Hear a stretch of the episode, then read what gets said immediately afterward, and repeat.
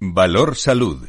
La actualidad de la salud en primer plano. Son las 10 y 5, las 9 y 5 en las Islas Canarias y comenzamos un tiempo de radio y comunicación con la salud y sanidad como protagonistas, información y reflexión con nuestros contertulios en directo. Expertos, son diversos en su procedencia, pero son los mejores.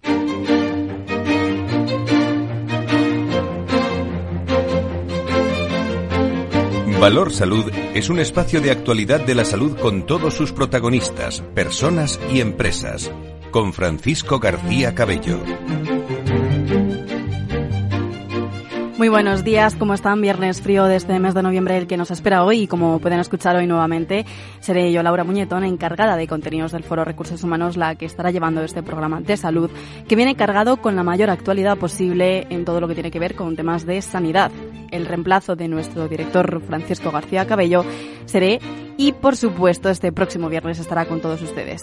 Entramos de lleno en la actualidad del mundo de la salud. La huelga indefinida de médicos, que este lunes iniciaron los puntos de acceso continuado de la Comunidad de Madrid, se extenderá a toda la atención primaria de la comunidad. Según ha anunciado AMITS, el sindicato mayoritario en este sector, 4.240 médicos de familia y 720 pediatras frenarán su actividad de forma indefinida a partir del próximo 21 de noviembre. Esta convocatoria, que se produce en mitad de una cascada de dimisiones y ceses de la Consejería de Sanidad y en plena reorganización de las urgencias extrahospitalarias, tiene comunicación ¿no? por parte de, de, los políticos. Es que según el consejero de Sanidad de la Comunidad de Madrid, Enrique Ruiz Escudero, esta falta de profesionales en la sanidad se debe a un problema de Estado que se tiene que tratar. La Comunidad de Madrid lleva meses denunciando que el mayor reto al que se enfrenta el Sistema Nacional de Salud es la falta de profesionales, sobre todo médicos de familia, y que estamos ante un auténtico problema de Estado que se tiene que abordar con modificaciones normativas que atañen tanto al Ministerio de Sanidad como al Ministerio de Educación. Por otro lado, 16 nuevas organizaciones asistenciales obtienen el reconocimiento de calidad QH de la Fundación IDIS en su novena convocatoria, cuyo objetivo principal se basa en proporcionar una mejor atención sanitaria a los pacientes y obtener ese resultado un servicio de calidad. Y pasamos a otro tema, y es que la Fundación Integralia DKV celebra 16 años de su inclusión en la Comunidad de Madrid. Desde su creación, Integralia ha acompañado a 5.058 personas con discapacidad, discapacidad perdón, en su inclusión en el mercado laboral en España y en otros países. Metro Bacesa, el servicio 060 del Gobierno, Mercer o Ministerio de Universidades son algunas de las empresas e instituciones que confían en los servicios de atención al cliente que ofrecen las 90 colaboradoras de Integralia en Madrid. Con todo esto, como ya ven, con José María Sánchez, el equipo técnico Miki Garay, gracias a IDIS, ASPE, COFARES, SEDISA y equipos asesores Salud. sin más, comenzamos.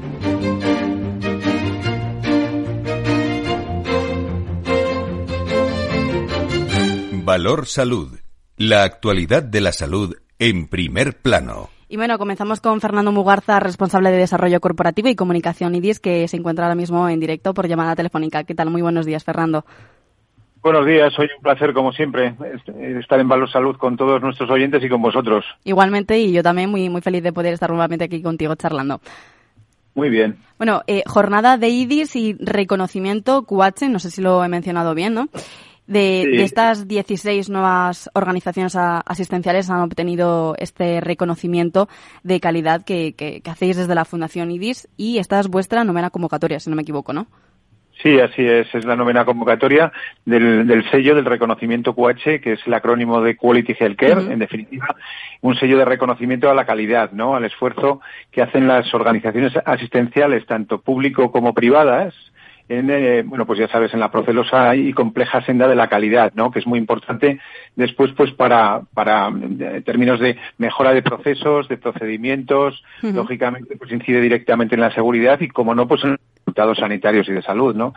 Entonces, bueno, pues estamos muy satisfechos con esta convocatoria porque se presentaron 140, 134 solicitudes, 47 para conseguir el reconocimiento por primera vez, 20 para mejora de categoría, porque tiene cuatro categorías la acreditación, el reconocimiento, mejor dicho, QH, y 65 para renovar el sello que lo consiguieron en la séptima convocatoria, porque es un sello, un reconocimiento que se renueva cada dos años, ¿no?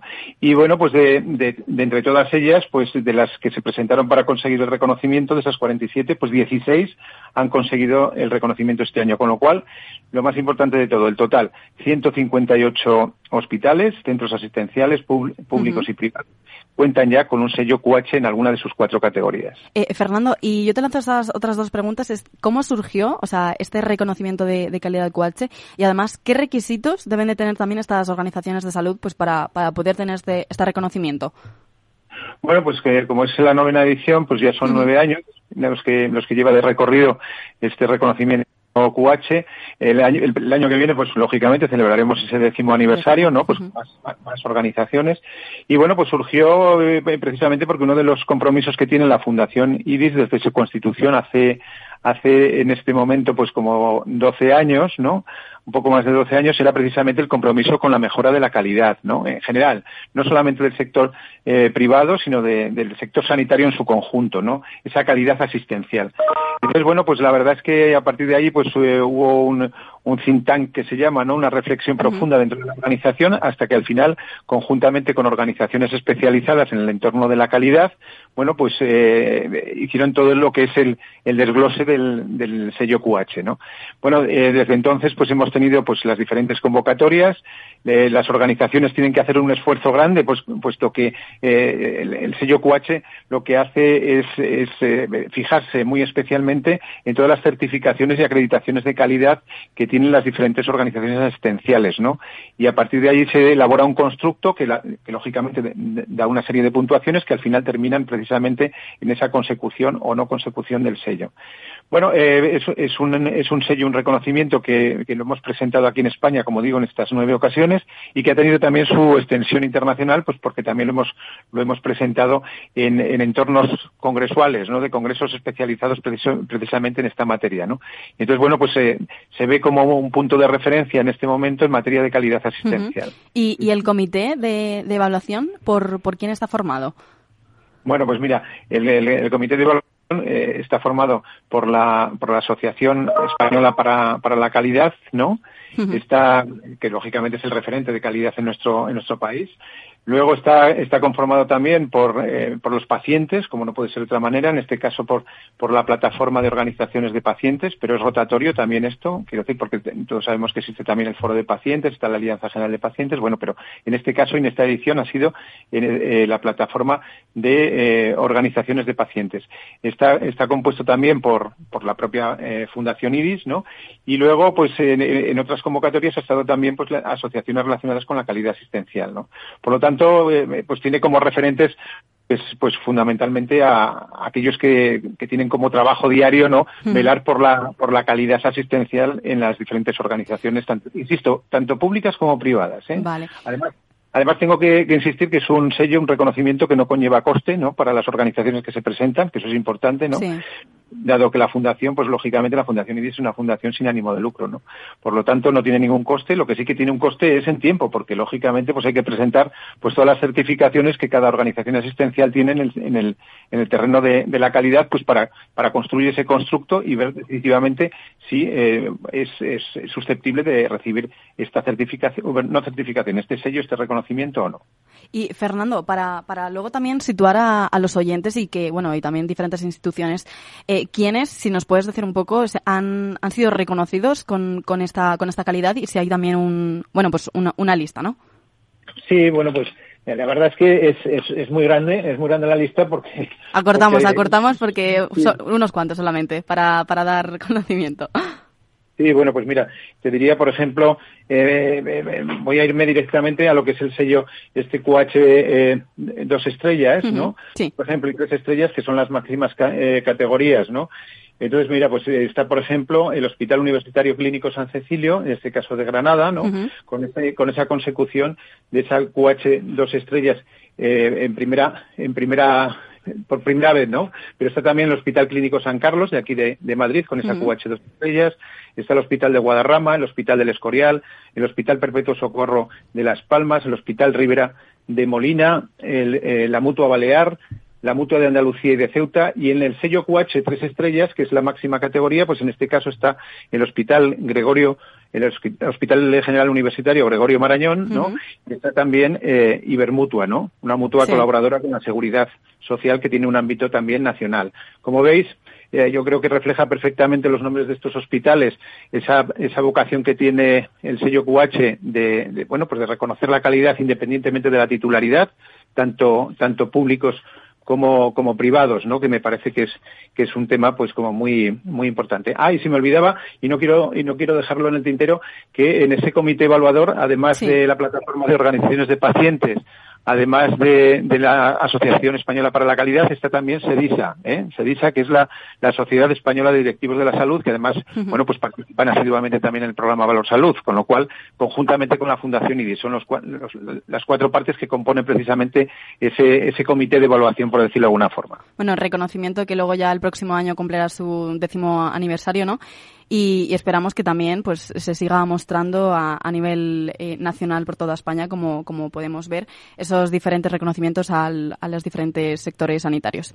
Eh, Fernando, otros temas también para, para abordar es que eh, hay un 83% de, del sector sanitario privado que cuenta con objetivos alineados con la, con la ODS. ¿no? También, según el informe, es que, que la entidad busca contribuir a difundir la cultura de la sostenibilidad a través de, los, de las ODS entre la sociedad y mostrar también esos compromisos eh, contraídos, ¿no? En este caso y que además presentasteis en, esta novena, en el noveno acto, ¿no? De entrega del reconocimiento QH. ¿En qué se basa a lo mejor este informe o cuáles son esos objetivos que tenéis o estáis buscando con la, con la ODS?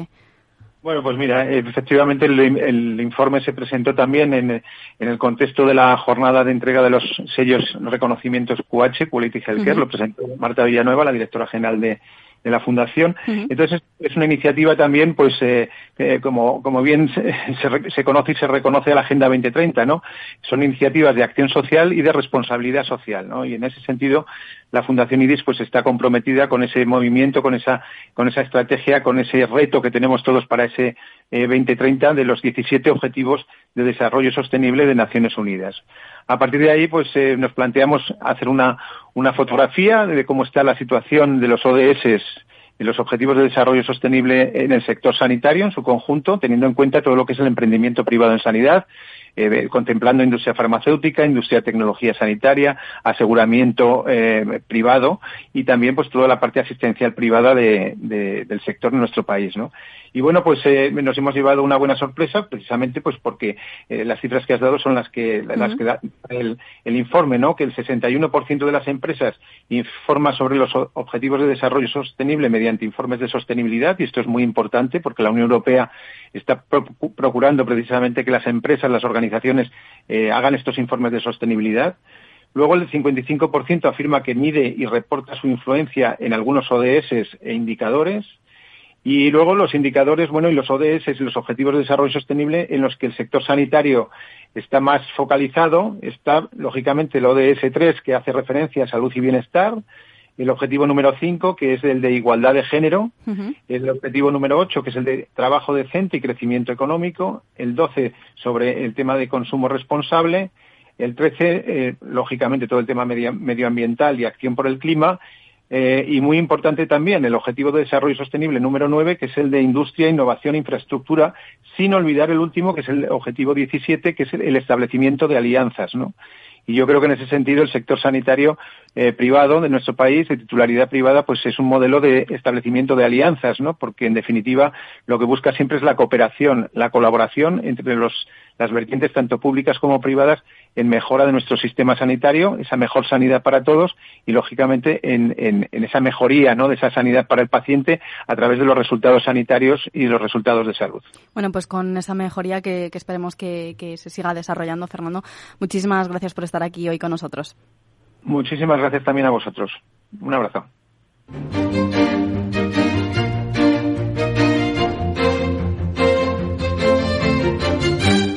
Bueno, y tenemos otro tema y es que ASPE se pronuncia contra el intento de autarquía sanitaria de España. Este nuevo intento del Grupo Parlamentario de Unidas Podemos en el Congreso para enfrentar a la sanidad pública y a la, privada, desde ASPE pues se están tratando pues desde un movimiento contra la colaboración en el Sistema Nacional de Salud, algo que resulta de especial gravedad en el peor escenario de listas de espera quirúrgica, diagnósticas y también de consulta especializada de las últimas décadas. Para poder hablar de este tema tenemos ahora mismo aquí en directo a Rus, presidente de ASPE. Muy buenos días, Carlos. Hola, ¿qué tal? Muy buenos días. Bueno, Carlos, España que se sitúa a la cabeza de, los países de la OCDE en espera de atención médica, ¿qué llevaría hasta una autarquía sanitaria? ¿Qué, proponéis desde ASPE para poder solucionar esto? Bueno, tenemos eh, un grupo parlamentario que al final eh, viene desde el principio queriendo acabar con lo que de una forma eh, negativa o incluso equivocada llama privatizaciones. y esto al final es eliminar aquellos centros que son públicos pero de gestión privada, que son modelos admitidos legalmente. ¿no? y al final eh, estamos eh, eh, mediante mediante todos estos centros tanto aquellos que son privados y tienen algún tipo de colaboración y estos pues la, sanidad privada realiza en torno al 40% de la actividad estamos hablando como como bien dices de un momento en el que la lista de espera está absolutamente disparada y sin embargo la tendencia que se quiere buscar no es utilizar a, la sanidad privada en su papel de válvula de escape, en su papel de colaborador y complementario para ayudar en momentos y circunstancias, sino lo que se está pretendiendo, y además yendo en contra de Europa, es eliminar esta colaboración público-privada. Sí, y además el grupo parlamentario de, Confederal de Unidas Podemos en Común Podem Galicia eh, presentó también en el Congreso de los Diputados una proposición y la finalidad no sería modificar esa ley 9-2017 del 8 de noviembre de contratos del sector público, que cuyo objetivo consiste también en establecer una legislación a la carta para rescatar esos contratos, ¿no? ¿Qué, significa, esta proposición de, ley y a lo mejor qué, qué, cambios quieren introducir desde esta proposición en Unidas Podemos y cómo se puede, eh, bueno, desarrollar, ¿no? Sí, es tremendamente sorprendente. Es decir, o sea, llegas a un acuerdo con la administración, se, se licita un contrato, se hace una inversión pues de muchos millones eh, y como es una inversión tan grande, pues normalmente se establecen unos plazos de concesión pues por encima de los 25 años y ahora de pronto dicen, oye, no, pero ahora queremos cambiar el modelo y entonces lo que queremos es poder rescatar esos centros, poder recuperarlos, eh, como ellos lo entienden, y eh, indemnizar muy por debajo de lo que de lo que sería de lo que establecería la norma. Es decir, vamos a cambiar la norma para que si decidimos revertir estos procesos, pues el, coste para la administración sea muy bajo. Sí. Es claro, eh, ¿cuál, es, ¿cuál es el efecto secundario que tiene? En el sector que nadie va a querer eh, gestionar este tipo de efectos. Porque generas una inseguridad jurídica brutal y a nivel internacional y a nivel nacional, cara a los inversores, lo que va a hacer es reducir muchísimo eh, la confianza en el gobierno que al final es una medida que es absolutamente lesiva eh, y con un efecto retroactivo muy negativo. Bueno, y si ya también, aparte, unimos todas estas eh, listas de espera y, demás salas quirúrgicas, también el tema de, la huelga de, Madrid, te lo tengo que, comentar, ¿no? Que está indefinida por parte de los médicos que iniciaron en, los puntos de acceso continuado. Eh, ¿qué, solución, por ejemplo, se puede proponer desde, desde ASPE para, para, esta, para esta huelga que, vamos a enfrentar a partir también y que está siendo también, eh, ahora mismo se está viviendo? Bueno, tenemos un, grave problema y es que las últimas semanas parece que empiezan, el, quieras que no, ya las preelecciones y empezamos a utilizar de nuevo la sanidad como una herramienta, como una piedra arrojadiza. Nos encontramos en una situación en la que al final hay muchísimo malestar en el Sistema Nacional de Salud. En el ámbito público, en la atención primaria, en las urgencias, por la saturación. Durante mucho tiempo, como efecto del COVID, se han ido retrasando actuaciones y ahora nos las estamos encontrando todas juntas. Entonces, eh, eh, ya la sanidad de por sí supone en torno al 40% del presupuesto de las comunidades autónomas.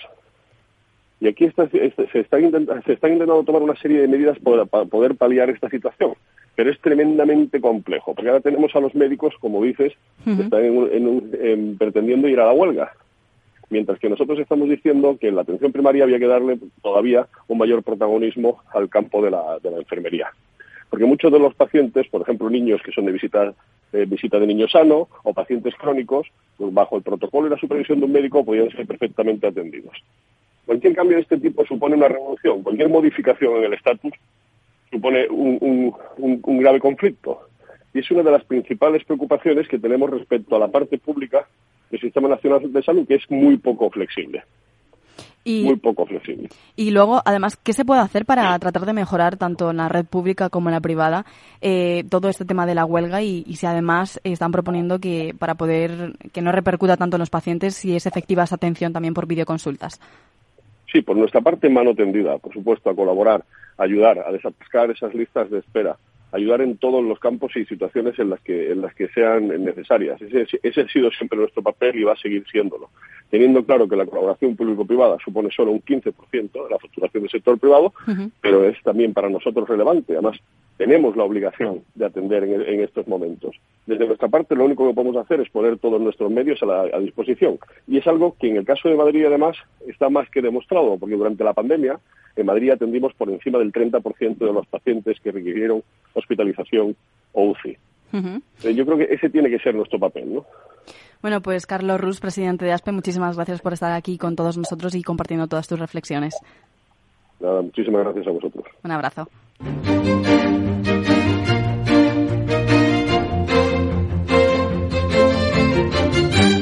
Bueno, seguimos también con el tema de la huelga de sanidad de Madrid y tenemos en directo a Rafael Timmermans, médico de familia, especialista en medicina del trabajo y responsable médico de la Fundación Querer. Muy buenos días, Rafael. ¿Qué tal? Buenos días.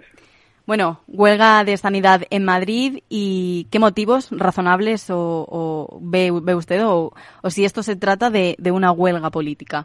Opiniones. Bueno, hay, hay, hay eh, eh, yo creo que ya, como ha pasado el tiempo, ahora ya se mezcla todo, ¿no? Vamos a ver, la huelga empezó, en mi opinión, por un tema estrictamente laboral, eh, ante la reorganización de las urgencias, el que hubiera, bueno, se intentó ser muy, muy agresivo, muy, muy, muy, se quería alcanzar mucho y se intentaron abrir 80 centros, de los cuales en alguno no había médicos, lo cual todos podemos tener una opinión, eh, pero podía haber, había dos enfermeras, había, entonces, eh, eh, en ese caso, esto es lo único que se habla, que es que no, no había médicos, lo que, y lo que ocurrió fue que hubo una huelga, en mi opinión laboral, del resto de médicos porque los reorganizaron. Entonces, claro, yo he leído quejas sobre que los mandaban a cuatro kilómetros de su lugar de trabajo. Bueno, yo personalmente hago 50 kilómetros, pero no creo que haya mucha gente que haga menos de cuatro kilómetros desde su vivienda hasta su lugar de trabajo. Eh, y, era, era un problema de condiciones, eh, en mi opinión. Eh, esto luego se ha desbordado, entonces ya solo se habla de la telemedicina. El, propio sindicato médico lo que dice es, es que no se puede atender por eh, urgencias por, videoconferencia. Y puede ser verdad, pero es que yo creo que hay un problema serio de organización interna de la sanidad, que es eh, cuando uno pide consulta, que puede tardar más o menos. Ayer hice un ejercicio de preguntar en mi barrio, pero eso lo hicieron ayer decenas de miles de personas que, que, leyeron los tweets sobre el tema eh, eh, eh, claro, pedir una consulta para un niño que tiene otitis y que está con dolor y que a lo mejor no es de ir a urgencias a un hospital, no es lo mismo que pedir una consulta que puede durar, que puede tardar una semana o diez días en que Rafael, perdona que te interrumpa. Tenemos que irnos un momentito a pausa, pero si quieres ahora, ahora continuamos, ¿vale? ¿Te parece? Muy bien, muchas gracias. A ti.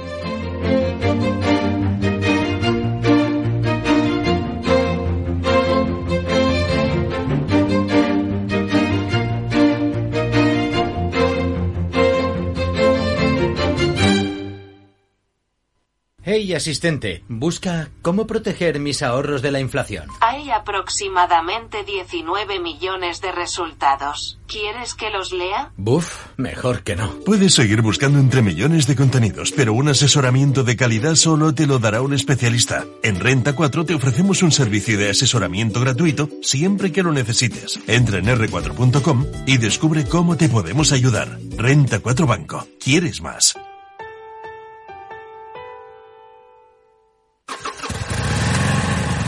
Moto. Curvas. Todo sobre ruedas. Es muy simple asegurarse con el Betia. Simple, claro, el Betia. Capital Radio 103.2 ¿Está pensando en montar una empresa pero no se atreve a dar el paso en solitario? Busca una marca conocida y consolidada que le respalde en Franquiciados le ayudamos a elegir el negocio que más se ajuste a sus necesidades. Franquicias de éxito, innovadoras, de baja inversión. Los miércoles a las 12 en Capital Radio tienen una cita con el único programa de radio de España especializado en la industria de la franquicia. Franquiciados con Mabel Calatrava.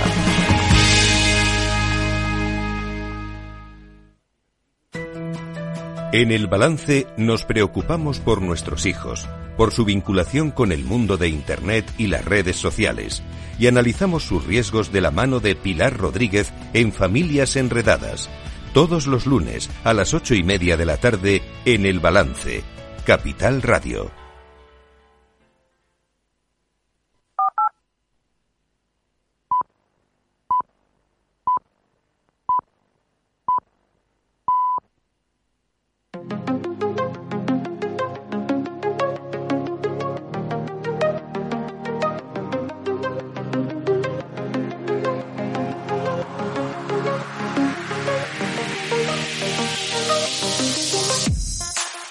Valor Salud es un espacio de actualidad de la salud con todos sus protagonistas, personas y empresas. Con Francisco García Cabello.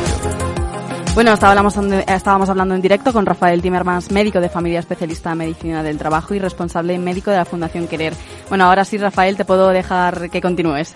Nada, eh, muy brevemente. En mi opinión, lo primero que tienen, los primeros que tienen que cumplir su cometido son es la sanidad pública. Yo creo que hay que distinguir claramente lo que necesita una atención inmediata, lo que necesita una atención que puede demorarse un par de días y lo que puede ser dentro de diez días, y eso no se hace. En primaria tú pides cita para lo que sea, eh, y nadie eh, selecciona la urgencia o la necesidad o la prisa, entonces hay un problema de organización. Segundo, que el problema de listas esperas no es generalizado, desde luego, ni en toda España ni en Madrid. Y eso eh, lo conoce todo el que haya pedido cita.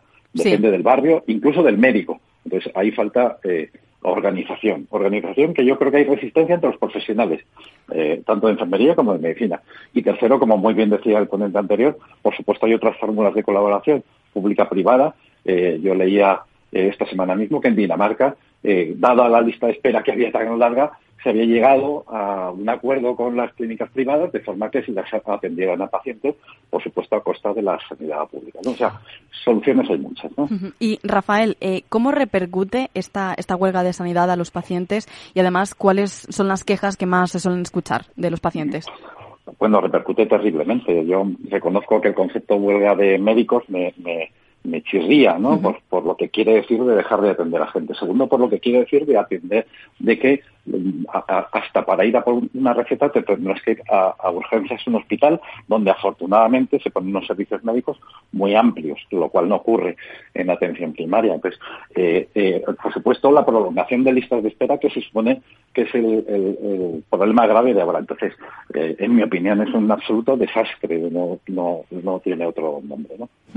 Y con esta situación tanto de los pacientes como de los profesionales, de los profesionales que, que se, se necesita a lo mejor para lograr esa satisfacción de todos en, en, atención primaria, a lo mejor tú desde que metidos directamente, ya que eres médico de familia, eh, ¿qué opinas, no? ¿Qué, ¿Qué, puede haber?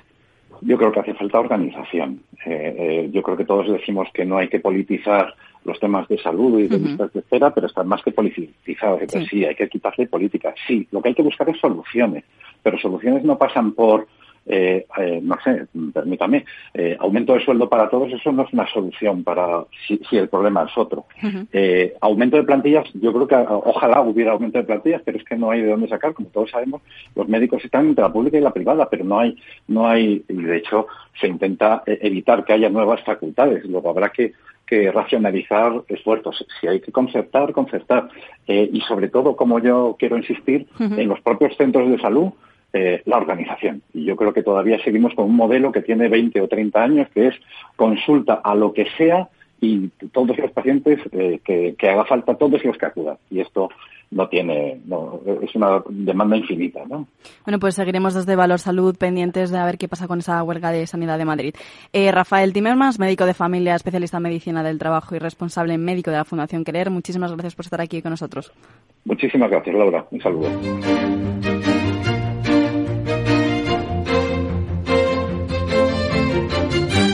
Bueno, eh, tenemos hoy con nosotros aquí a Rafael Palomino, el es director general de CUODE. Muy buenos días, Rafael, ¿qué tal estás? Hola, buenos días, Laura. Muy bien, encantado de estar aquí. Bueno, medicina basada en valor y experiencia del paciente. Ese nuevo paradigma en la gestión de sistemas de salud. ¿Qué, es esto? ¿Qué nos puedes contar? Pues efectivamente, Laura, como tú bien dices, eh, se considera la medicina basada en valor pues el nuevo paradigma del desarrollo de los sistemas de, de salud. Este, este paradigma lo que comenta es que debemos identificar cuál es el valor, el valor realmente entregado al, paciente, entendiendo el valor como la relación que hay entre los resultados que, se obtienen, resultados que importan al paciente y el coste de obtener esos, esos eh, resultados. Una vez que tengamos medidos estos, eh, estos resultados y ese valor, lo que podemos hacer es no solo ver en qué situación está nuestro, nuestro hospital, nuestro profesional sanitario, sino además poder ver cómo evoluciona a lo largo del tiempo y lo que es más, importante, comparar resultados entre centro, centro de salud, hospitales, profesionales, etcétera, etcétera. Vale, y eh, se habla últimamente de esta medicina basada en, en, el valor, ¿no? Pero, pero ¿cuál es el grado a lo mejor de desarrollo que hay a día de hoy? Eh, ¿qué, hay? Pues eh, bastante desigual, desafortunadamente. Eh, tenemos que decir, por ejemplo, que en Estados Unidos su grado de implantación es muy avanzado, sobre todo en la relación que hay entre eh, pagadores y proveedores de salud, o sea, aseguradoras y proveedores de salud. En Europa no tanto, hay países como puede ser el, Reino Unido eh, y Holanda que efectivamente sí han interiorizado en su ADN el concepto de medicina, de medicina basada en valor y lo tienen mucho más eh, en sus sistemas. Sin embargo, en el sur de Europa, pues el desarrollo todavía sigue siendo muy, muy puntual. En el caso de España, pues bueno, pues tenemos algunas instituciones como Saquidecha, ¿no? que está apostando mucho, o, laboratorios como puede ser eh, Johnson Johnson Serical Vision, que también está apostando por ese concepto, pero todavía estamos en un, en un punto muy, muy incipiente. Y este tipo de, de, medicina basada en valor, a lo mejor, ¿cómo, cómo puede ayudar a otras eh, organizaciones sanitarias, eh, tanto a lo mejor como la, la, sanidad pública, la sanidad privada? ¿Cómo se puede ver dentro metida de esto? ¿no? no sé si te pongo en un compromiso, pero bueno, totalmente opinión libre. De, de, hecho, Laura, yo creo que, que incides en el, en el punto central de, de, todo esto. Mira, traigo conmigo un libro que ha salido esta semana que se llama The Patient Priority, de Larson, Clauson y Keller que realmente habla de que estamos en una crisis, y yo creo que la estamos viviendo ahora, y el anterior ponente, Rafael Timmerman, hablaba de ello, eh, que tiene como tres caras, ¿no? En primer lugar es una, lo que podemos denominar una crisis del valor, relacionado con esto que estamos hablando. ¿Y a qué nos referimos con una crisis del valor? Pues, para que te hagas una idea, eh, la Organización Mundial de la Salud estima que entre un 20 y un 30% de las actividades que se realizan en un sistema sanitario son de no valor. O sea, no aportan absolutamente nada. En segundo lugar, eh, tenemos una segunda cara de, esta crisis que es la crisis de la evidencia. Eh, se ha comprobado que hay una brecha importante entre lo que es la evidencia científica y la práctica clínica. Y eso se sustenta, por ejemplo, en una encuesta que se realizó en el año 2017 en Estados Unidos, en el cual 2.000 médicos contestaron que entre un 15 y 20% de diagnósticos y tratamientos no servían para nada. Con lo cual, no hay correlación entre evidencia y, y lo que es, o sea, eh, evidencia y, la práctica clínica. Y en último lugar, es una crisis de lo que el libro llama crisis de propósito o crisis de objetivo, que incide mucho en la situación actual de los profesionales sanitarios, ¿no? Que es esa brecha que hay entre la motivación que lleva el profesional sanitario a dedicarse a la medicina y lo que se encuentra en su práctica, en su práctica clínica. Y Ah, perdón, perdón, continúa. No, no, simplemente, simplemente comentar que, que en este sentido hay dos autores que se llaman Moriex y Dolman que dicen que para entornos de trabajo complejos, como es evidentemente un sistema de, salud, fundamentalmente lo que hay que hacer es cuatro aspectos, cuatro fases. Primero, alinear objetivos entre organización y profesional sanitario, que yo creo que eso a día de hoy, mm, decir que se quiere dar un sistema eh, de salud de calidad y que un médico tenga que ver 80 pacientes, no está alineado. Segundo, que el profesional sanitario tenga autonomía para ejercer, para enfrentarse a sus problemas diarios, o sea, a su, a su práctica clínica. Es, es imposible burocratizar eh, un sistema tan complejo como el sanitario. En tercer lugar, dotarle herramientas e información al profesional sanitario. Y por último, y en este caso, medir resultados. Y eh, teniendo en cuenta ¿no? todos estos puntos que nos comentas, eh, ¿qué aspecto positivo tiene esto, repercute en, en, los pacientes basada en esta, en esta misma medicina de valor y experiencia del paciente? Pues eh, totalmente, porque esos resultados que comentábamos antes que tenemos que medir por patología, que deben ser procedimentados para, entre otras cosas, poder comparar dichos resultados, tienen que ser resultados que importan al paciente. ¿De acuerdo? En este sentido, eh, por ejemplo, a veces no están alineados los indicadores clínicos para medir una enfermedad o un tratamiento o los resultados de un tratamiento frente a lo que realmente el paciente experimenta en su día a día. Por ejemplo, si hablamos de cáncer de próstata, al igual que la tasa de supervivencia a los cinco años, pues que puede ser el, criterio más utilizado desde el punto de vista clínico para, para, para medir esos resultados, está, por ejemplo, la incontinencia, la incontinencia urinaria o la disfunción eréctil. No son, están muy orientados a esos resultados que verdaderamente importan al, al, paciente. Y por otro lado, la otra cara de la misma moneda es la experiencia del paciente en aquellos puntos de contacto que tenga con los sistemas sanitarios. Eh, y luego, eh, teniendo en cuenta esta, esta experiencia ¿no? de, del paciente, que al final es lo más, lo más importante siempre, ¿no? Eh, ¿cómo Cuoden, ha cerrado algún tipo de acuerdo eh, con organizaciones para poder desarrollar pues, en mayor profundidad este tema? Sí, de hecho, para Cuoden, uno de los pilares fundamentales, una de las líneas de negocio nuestra es precisamente la implantación lo que decimos nosotros de la última milla, ¿no? La ejecución de proyectos relacionados con, medicina basada en valor y, experiencia del, paciente. Eh, tenemos acuerdos, eh, tanto por ejemplo como comentaba, como comentaba antes, ¿no? con Johnson Johnson Surgical Vision, tanto como con Teracos, Coloplas, son eh, laboratorios que están trabajando muchísimo en, en, esta línea y actualmente estamos hablando con varias comunidades autónomas porque están muy relacionadas, están muy interesadas en el área de medicina basada en valor. Bueno, pues Rafael, ¿cómo, ¿cómo pueden localizar para, para todos nuestros oyentes que nos están escuchando ahora mismo? Pues por muchos canales. El fundamental, el principal sería nuestra página web, que sería eh, cuoden.com, así como en redes sociales y el 91 385 4889. Bueno, pues Rafael Palomino, director general de Cuoden, muchísimas gracias por estar aquí hoy con nosotros presentes. Muchísimas gracias a ti, Laura. Un saludo.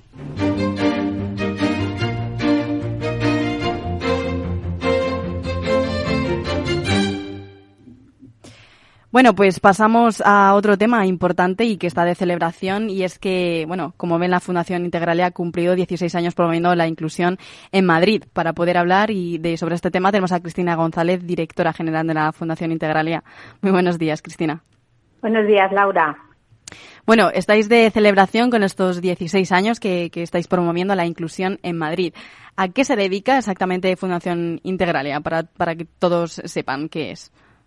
Pues mira, Fundación Integralia eh, fue creada en el 2000 y llevamos ya 22 años dedicándonos a trabajar por la inclusión laboral de las personas con discapacidad a través de su formación, el empleo directo y el tránsito a empresas ordinarias en diferentes localizaciones en España. Tenemos ya ocho centros en toda España y lo que ahora conmemorábamos es el 16 aniversario de nuestro centro de Madrid, que fue el segundo que creamos eh, en España. Y luego, eh, esta atención que desde DKV prestáis a, a, las personas, ¿no? Eh, ¿Qué retos afrontáis desde la, desde la Fundación y cuáles son esos planes para, para los próximos años? Pues mira, la verdad es que nosotros en estos años, ¿no? En estos 22 años, lo que hemos conseguido es generar eh, más de 600 puestos de trabajo directos en nuestros centros especiales de empleo y, luego pues la generación de formación y contenidos de formación muy especializados para el colectivo tanto en lo que nos, ¿no? La actividad profesional a la que nos dedicamos, que es la atención al cliente, como en, en, otros ámbitos, como es eh, los nuevos nichos de empleo digital. Dentro de, estas dos líneas de trabajo, nuestros objetivos para los próximos años son seguir avanzando en la generación de empleo, no tanto quizá ya en el empleo directo, ¿no? con un crecimiento sostenido, sino fundamentalmente en impactar sobre la inclusión, eh, ser promotores para generar eh, un impacto mayor en, en la incorporación de las personas con discapacidad al empleo, tanto en empresas como entidades que les permitan pues tener un desarrollo profesional normalizado en el mercado de trabajo. Y para poder generar este impacto mayor de que nos, el que nos estás hablando, desde la creación de Integralia, ¿hasta qué punto puede ser esta necesaria una colaboración también entre entidades privadas y públicas para, para, para que haya un mayor desarrollo en esa inclusión en la Comunidad de Madrid?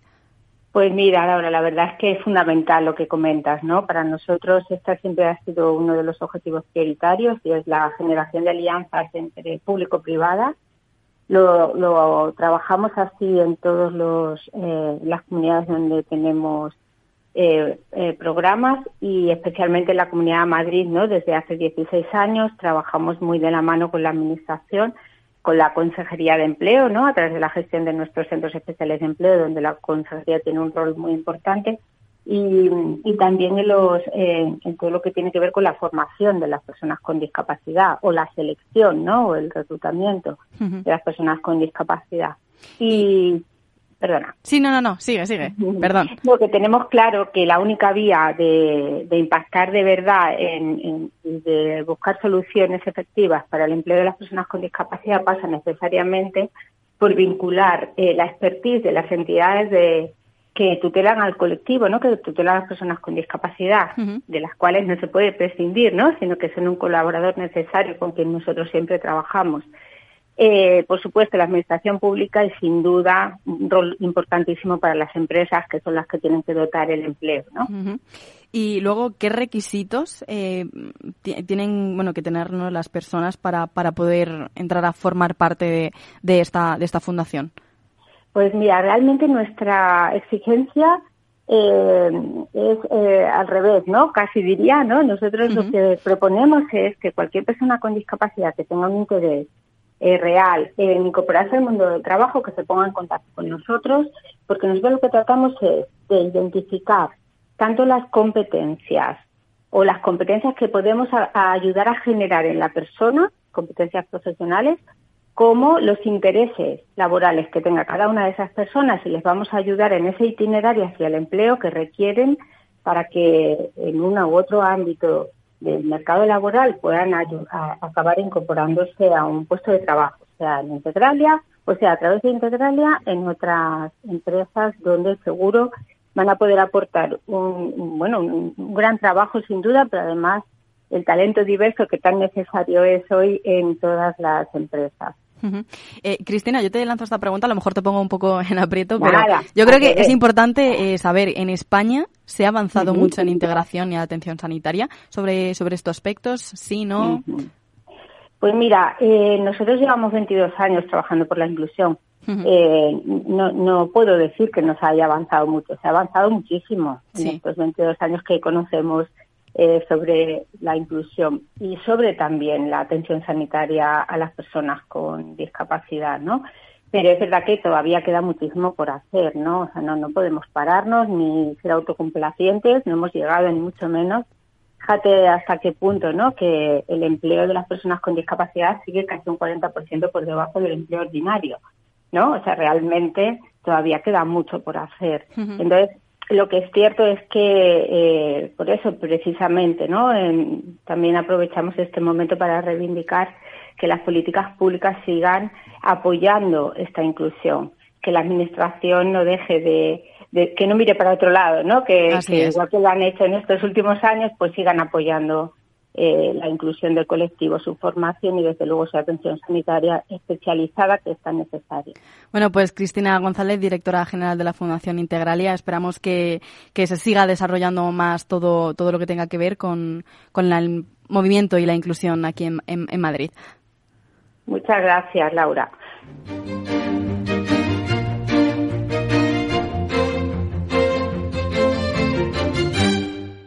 Bueno, pues comenzamos en tertulia como es habitual y creo que tenemos, nos falta una persona, pero creo que tenemos con nosotros a Antonio Burgueño. Muy buenos días. Estoy, estoy aquí con vosotros como siempre. Otro viernes, otro viernes más aquí, aquí presentes, en este caso también sin Francisco, pero bueno, estamos aquí, aquí conmigo. Bueno, perfectamente, muy bien. Le echaremos de menos, pero solamente un poco. Eso es, pero bueno, el próximo, el próximo viernes estará también con nosotros. Bueno, Creo que ya le hemos dado como un poquillo de espacio y ya está aquí con nosotros también Nacho Nieto, si no me equivoco. Buenos días, Nacho.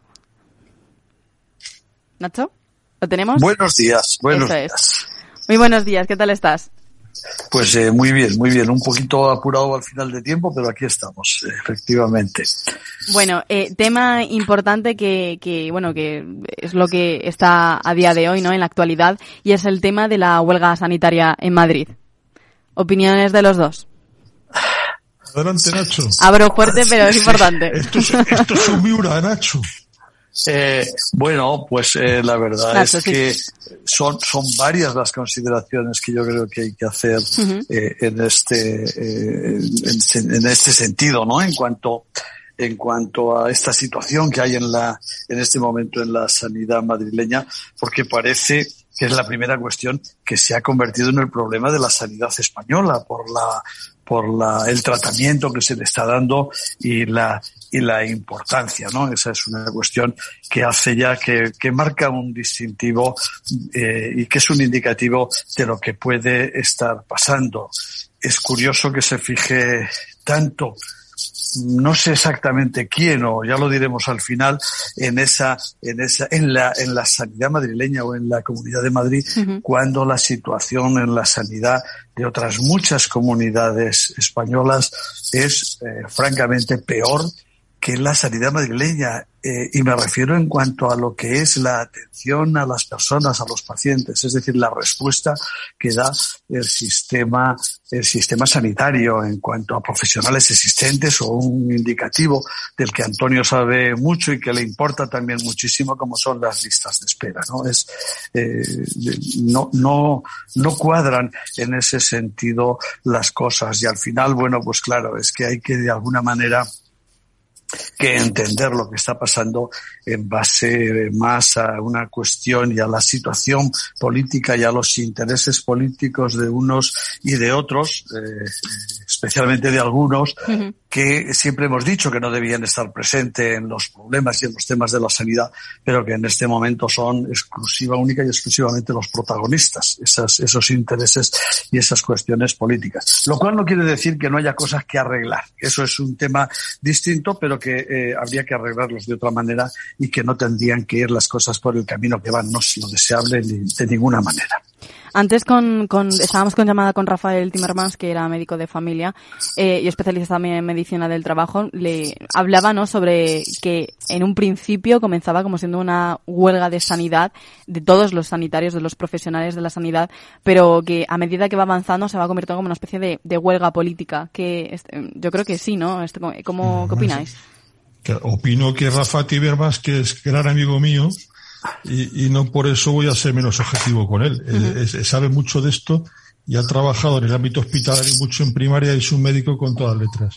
Es cierto, yo creo que aquí eh, hay un problema, hay un problema asistencial, como dice Nacho, generalizado, porque es que el COVID ha generado, a descolocar toda la presión asistencial y hay que irla eh, trabajando de la mejor manera posible y hay un problema. Y los profesores tienen problemas y tienen circunstancias complejas y tienen eh, que reivindicar ganar más. Pues eso está bien que lo hagan. Ahora, que se está convirtiendo como un arma arrojadiza política en Madrid, pues también parece que va por ahí. En el momento que hay un partido político que lidera la, la campaña, pues evidentemente se ha, se ha politizado radicalmente. Lo que no quita que haya razones por parte de los pacientes o por parte, y que se está sobredimensionando. Evidentemente, hay una realidad. El, tema estamos hablando, no estamos hablando de atención primaria, el problema estamos hablando de la urgencia de atención primaria. Y la urgencia de atención primaria, yo no digo que deban existir o no. Estoy diciendo que habitualmente la gente no va a la urgencia de atención primaria. La pelea siempre ha sido que la gente fuera a la urgencia de atención primaria en vez del hospital cuando no era necesario el hospital que me acuerdo que hasta, hasta en Torrevieja, en Rivera, teníamos unas pantallas para decir, aquí va a esperar 40 minutos, en el centro de salud son 5 minutos.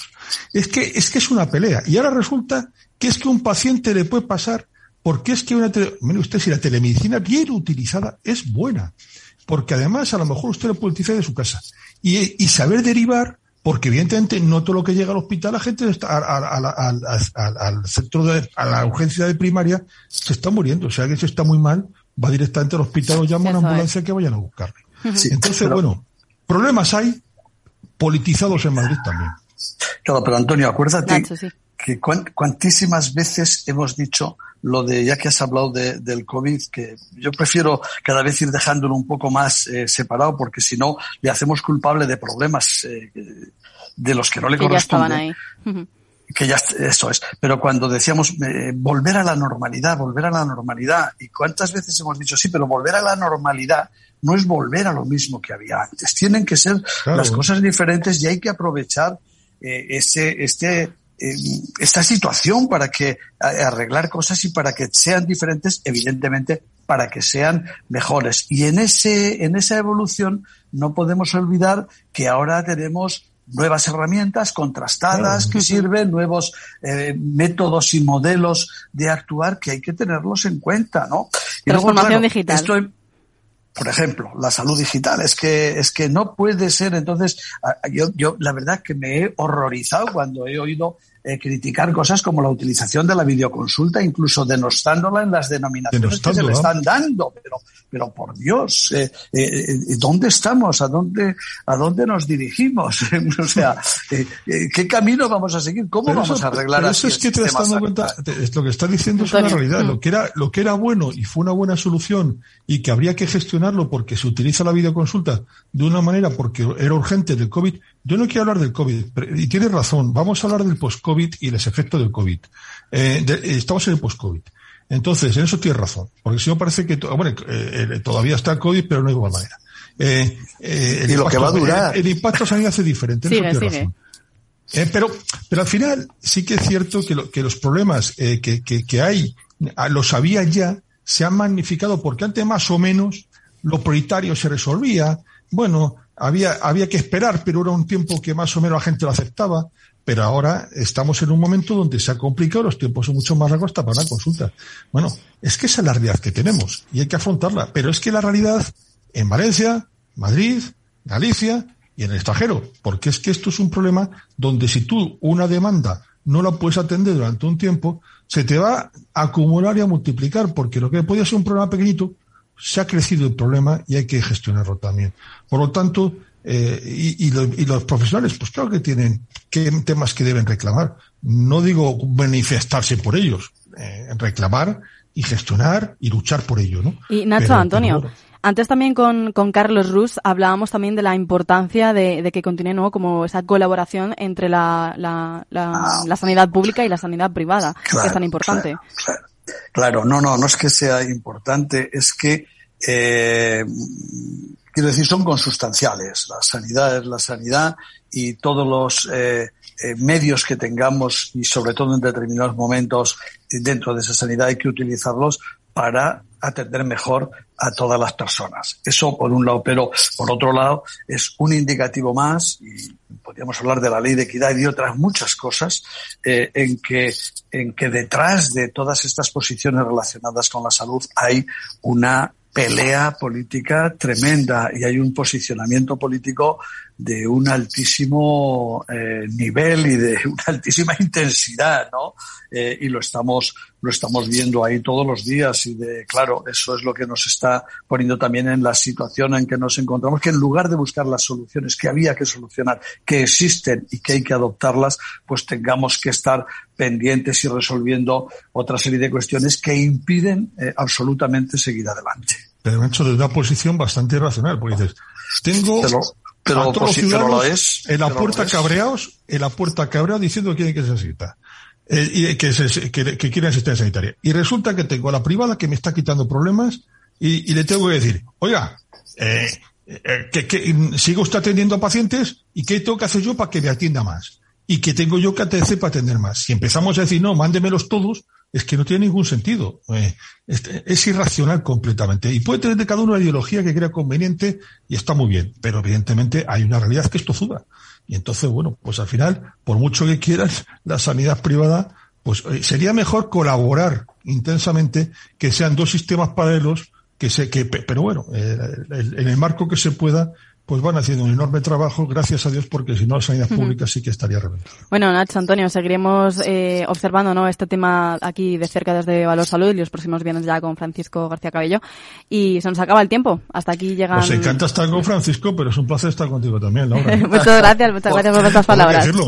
por supuesto que, que no se enfade el jefe, pero Llegamos hasta aquí y bueno, las noticias sobre salud y buen fin de semana para todos, para vosotros y que disfrutéis. Bueno, vamos a ver si impera la sensatez en este fin de semana, que falta hacer. Falta Dios te, Dios te oiga, Un abrazo a los dos. Adiós, hasta luego.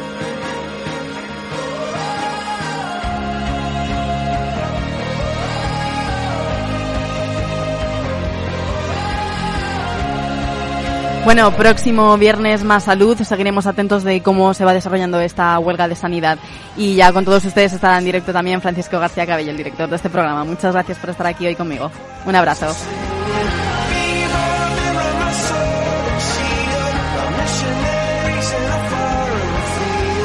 Valor Salud La actualidad de la salud en primer plano todas las semanas con sus personas y empresas. En Capital Radio, con Francisco García Cabello.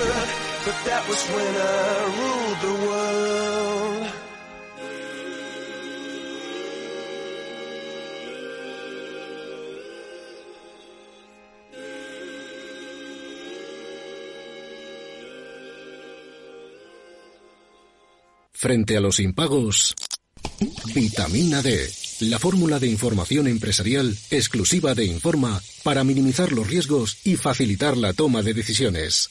Descubre Data Powered by Informa, la solución perfecta para tu negocio. Consulta al especialista en Informa.es.